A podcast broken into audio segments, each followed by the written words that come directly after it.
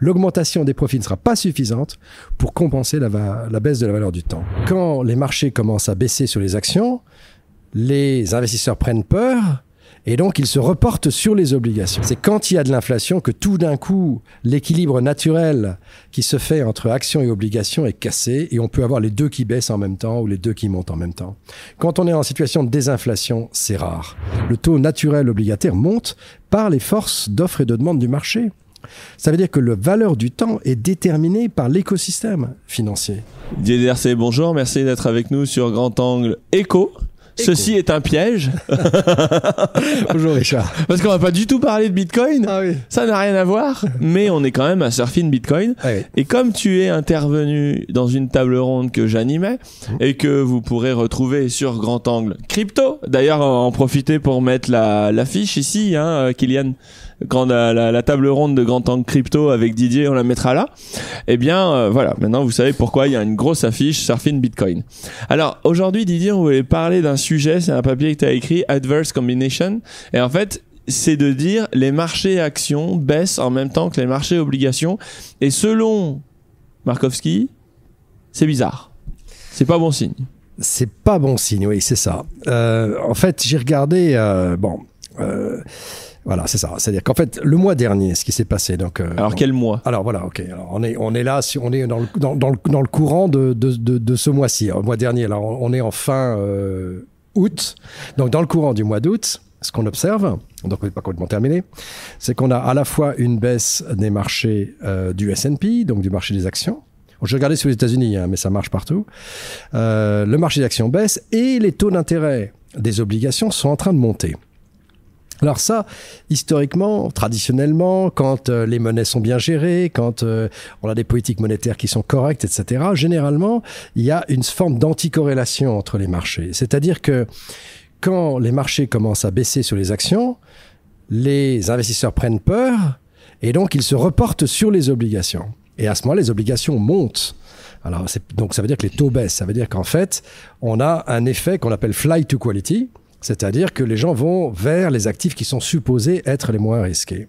Or là, on a observé, on- ce, ce mois-ci, ce qu'on observe, c'est qu'on a une baisse donc du marché des actions et en même temps, il n'y a pas de report de ces positions actions sur les marchés euh, des obligations, puisqu'elles-mêmes baissent. Donc ça Alors veut où dire va l'argent? Alors, il va dans le cash, il va dans autre chose. Il va dans l'or, il va dans le cash, il va peut-être dans d'autres choses. Et ça, c'est une combinaison qui est embêtante. Elle est embêtante euh, pour une raison simple, c'est que quand les taux d'intérêt montent, on sait très bien que les actions, c'est quelque chose qui, euh, c'est un investissement qui consiste à dire, je regarde euh, un profit d'une entreprise, je le projette dans le temps, et je me dis, bon, bah, la valeur présente de ce profit, c'est la valeur de mon obligation. Et la façon de faire une valeur présente, c'est regarder à combien se déprécient le- dans le temps euh, les profits. Et ça, c'est les taux d'intérêt qui vous le disent. Donc quand, vous avez les taux d'intérêt élevés, ça veut dire que 1 dollar dans 10 ans, ça vaut beaucoup moins que 1 dollar aujourd'hui. Si les taux d'intérêt sont à zéro, 1 dollar dans 10 ans, c'est 1 dollar aujourd'hui. C'est la même chose. Donc quand les taux d'intérêt montent, ça veut dire que la projection des profits, leur valeur réelle, leur valeur euh, en termes de pouvoir d'achat baisse. Donc c'est un problème temporel le fait que les taux montent, ce qui est normal puisque les taux d'intérêt c'est une projection du temps.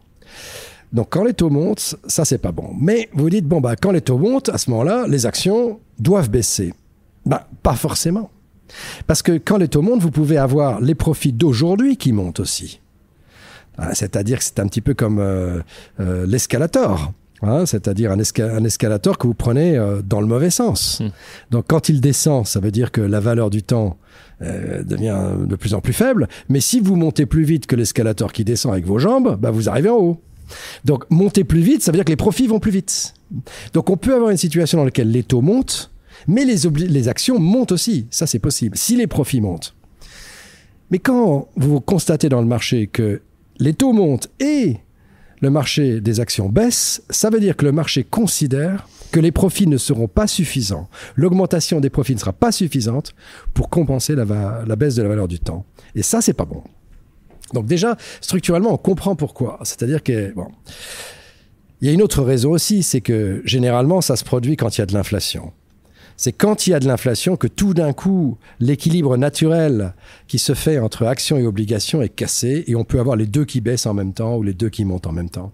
Quand on est en situation de désinflation, c'est rare à cause de cet effet euh, qu'on a dit de flight to quality. Donc on sait que c'est lié à l'inflation. Mais j'ai regardé sur très longue période qu'est-ce qui se passait dans ces cas-là?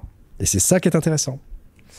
Ce qui se passe dans ces cas-là, donc je regarde fin de mois, qu'est-ce qui s'est passé? Est-ce que le marché action a monté ou pas? Est-ce que le marché des obligations a monté ou pas? Si les deux ont baissé, je regarde ce qui se passe le mois d'après sur le marché des actions. Eh ben, c'est pas terrible du tout. Hmm. C'est pas terrible du tout. Euh, je suis remonté donc à la fin du 19e siècle, 150 ans. Eh bien, si je prends uniquement ces périodes de temps, eh bien, le résultat des investissements dans uniquement ces périodes de temps, eh bien, c'est une perte cumulée des trois quarts de la valeur du marché. Donc 75%. Le marché sur 150 ans a perdu 75% de sa valeur dans les moments où il y avait, où il y a eu des signaux d'annonce qui vous disaient attention, le marché est en train de baisser des actions et des obligations en même temps. Donc c'est un signal dangereux, c'est un signal qui est mauvais et qui vous dit attention, euh, il pourrait se passer quelque chose dans l'avenir. Donc c'est pour ça que j'ai j'ai sur les marchés actions. Sur les marchés actions. Voilà, c'est ça l'histoire. Donc ça veut dire qu'on est en train de détruire de la richesse dans ces périodes. On est en train de détruire de la richesse dans les deux compartiments qui sont généralement censés se compenser. Donc ça c'est pas bon. Alors l'autre question c'est Donc ça veut dire qu'on fait face à un risque de baisse des marchés accru un risque de baisse des marchés actions accru. En fait, le S&P, dans les, toutes les autres périodes, il est passé de 1 à 3, je sais pas, euh, plus, de 3000. Et, euh, et puis, euh, dans uniquement ces périodes-là, il est passé de 1 à 0,25. Donc, en fait, vous avez des effets très discriminants. C'est-à-dire que la baisse simultanée des actions et des obligations est un signal que quelque chose ne va pas. Quelque chose ne va pas. Alors maintenant, est-ce que ce signal est catastrophique ou pas bah, Est-ce qu'il faut tout vendre comme Michael tout Burry en short pour un milliard 6 Parce que lui, il a ouvert une position short d'un milliard 6. Bah, donc il doit être plutôt content en ce moment. Donc il doit être plutôt content. Et puis on comprend pourquoi il est peut-être arrivé à ce genre de conclusion. Mais ça ne peut pas être uniquement le fait que les deux me baissent simultanément. Euh, pourquoi? Parce que ça se produit la plupart du temps, 70% du temps, ça se produit un mois et puis le mois d'après c'est passé. Donc ça vous protège sur un mois. C'est une protection sur un mois, mais ça vous demande de rentrer sortir sur un mois, ce que la plupart des gens ne veulent pas faire. Et par contre, 30% du temps, alors là, ça peut se prolonger. C'est-à-dire que c'est un mois, puis un autre, puis un troisième, le maximum ayant été 7 mois de suite. Et là, c'est vraiment très, très, très mauvais. Donc moi, je l'ai publié en disant, écoutez, euh, on a quand même un problème, c'est que les actions montent et baissent, on a l'habitude. Que les obligations baissent au moment où les actions baissent, ça c'est pas bon. Et ça veut dire qu'il y a un problème sur le marché des bonds, sur le marché obligataire. Et ça, c'est une question beaucoup plus fondamentale parce qu'elle est globale au niveau mondial. Il y a un problème sur la valeur du temps sur la valeur du marché obligataire, qui est le plus gros marché au monde. Hein. Puis ils ont déjà bien baissé les, les obligations. Bah. Euh, 2022 n'était pas une année très très joyeuse pour ah, les obligations. Ah ben non, ça fait deux américaines. Américaines. Les, obligations américaines sur deux ans et demi ou un peu moins de trois ans ont perdu euh, presque 25 ou 30% Et c'est possible qu'on reparte. Euh, bah, ça veut dire que ce que ce signal vous dit, c'est attention, c'est peut-être pas fini. C'est pour cela que nous vous accompagnons dans ma lettre d'investissement que je co-rédige avec Didier Darcet pour préserver votre patrimoine et le développer. Il y a beaucoup de choses à faire, mais il ne faut pas se tromper. Nous vous expliquons comment débancariser votre épargne de l'Union Européenne, comment vous construire des portefeuilles financiers qui préservent ou développent votre épargne. Et enfin, on vous donne des opportunités pour investir dans le private equity ou autre façon de faire du crowdlending dans des secteurs bien réels de l'économie. Pour vous abonner, cliquez sur la fiche qui apparaît en haut à droite de l'écran ou via les liens en description. Et, c'est assez logique parce que quand on regarde normalement, qu'est-ce que c'est que la bonne rémunération d'une obligation? Ben, Il faut regarder la valeur du temps. C'est-à-dire, vous avez des taux d'intérêt qui sont à court terme et vous avez des taux d'intérêt à long terme, disons 10 ans. Bon, quelle est la différence de taux? Normalement, le taux d'intérêt à long terme est supérieur au taux d'intérêt à court terme. Bon, bah parce que si vous prêtez de l'argent à 10 ans, euh, c'est un petit peu, c'est un inconvénient par rapport à prêter à un mois, par exemple. Donc, il est normal que abandonner son épargne pendant une longue période ben, vous l'acceptez si, vous, si on vous propose un taux d'intérêt supérieur. Donc normalement, les taux d'intérêt sont supérieurs, parce qu'on dit que la courbe de taux est croissante. Aujourd'hui, et en moyenne, cette courbe de taux sur l'ensemble des grands marchés est de l'ordre de 1%. Aujourd'hui, vous avez énormément de marchés dans lesquels c'est zéro, voire négatif. Hmm. Donc ça veut dire que les taux d'intérêt à long terme sont plus bas que les taux d'intérêt à court terme. Donc ça, ça veut dire que quelque part, le marché obligataire est malade. Mais ça, ça veut, c'est quand les banques centrales remontent les taux de court terme plus haut que la croissance de long terme. Donc quand elle veut freiner l'économie, on inverse la courbe des taux. C'est assez ça se comprend. C'est ça. Normalement, c'est un signal qu'il va y avoir une récession, quelque chose comme ça. Euh, c'est donc c'est toute la question. C'est est-ce que ça est en train de nous annoncer une récession, ce que l'on saura dans quelques jours, hein, d'après le modèle, euh, puisqu'on regarde les, la question de la des récessions d'une autre manière, pas avec les taux. Euh, mais c'est déjà quelque chose qui vous dit, ok, ça peut être ce que tu dis, ça peut être aussi le fait que les banques centrales, depuis des années et des années, puis on parle pas de 2-3 ans là, mmh ont acheté énormément d'obligations émises par les trésors publics. Donc ça veut dire qu'ils se sont substitués au marché privé pour déterminer quel était le bon taux d'intérêt. Normalement, quand une économie est bien gérée, vous avez l'État qui dit, bon, je veux m'endetter à 10 ans, par exemple, elle des obligations, le Trésor public émet des obligations à 10 ans, et puis ce sont les particuliers qui hmm. disent s'ils veulent l'acheter ou pas. Et s'ils veulent pas l'acheter, l'État se rend compte qu'il doit émettre un taux plus élevé et il monte, le taux naturel obligataire monte par les forces d'offre et de demande du marché. Ça veut dire que la valeur du temps est déterminée par l'écosystème financier. Or là, depuis fort longtemps, ce qui s'est passé, c'est que la valeur du temps a été déterminée de façon volontariste par les banques centrales qui se sont substituées aux acteurs privés en disant, vous savez quoi, moi je les rachète et ils ont racheté jusqu'à même des taux qui étaient à zéro, voire négatifs. Ce qu'un marché privé n'aurait jamais fait.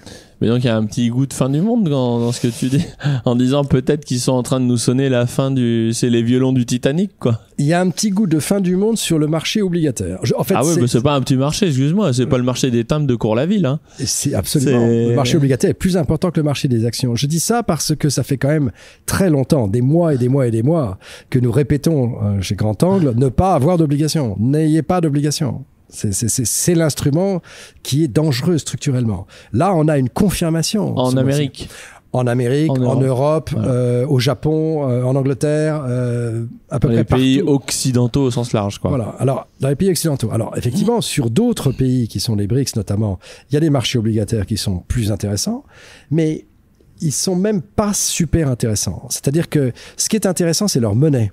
C'est-à-dire, ce qui est intéressant, c'est leur monnaie le taux de change et les taux d'intérêt courts. Ça, ça va. Mais les Donc les obligations de court terme. Les obligations de court terme sont très bien. Les obligations de long terme, même dans ces pays-là, ne sont pas terribles. Tu prends par exemple des monnaies qui ont très bien performé euh, depuis euh, donc un an et quelques, qui sont toutes les monnaies d'Amérique latine, par exemple. Euh, ce sont donc on peut dire le marché obligataire a très bien marché. Oui, mais le marché obligataire a une courbe de taux inversée. Hmm. Ça veut dire que les taux à long terme sont inférieurs aux taux à court terme. Et ça, ça ne va pas. Donc dans ces cas-là, il vaut mieux avoir des obligations très courtes, c'est-à-dire hmm. quasiment de la monnaie. Donc c'est pour ça que je pense que avec un marché obligataire qui est mondialement en grande difficulté parce qu'il y a eu trop de dettes à long terme de tous ces États qui ont été trop dispendieux, en fait, on a le gros problème du monde économique aujourd'hui, c'est le marché obligataire. Et donc, ça veut dire que la gestion financière va devoir considérer que les monnaies et les taux d'intérêt courts sont très, très importants très important. Donc je pense que le portefeuille, et c'est ce qu'on a depuis des mois et des mois et des mois, il n'est constitué que d'actions et de monnaies. Et dans les monnaies, j'inclus bien sûr l'or. Hmm. Ouais, donc du coup, c'est à surveiller et ça, on en reparlera en septembre pour voir euh, comment ça évolue, quoi. C'est une confirmation de ce qu'on disait depuis longtemps. C'est fait extrêmement attention au marché obligataire. Hmm. Ben, merci beaucoup, Didier.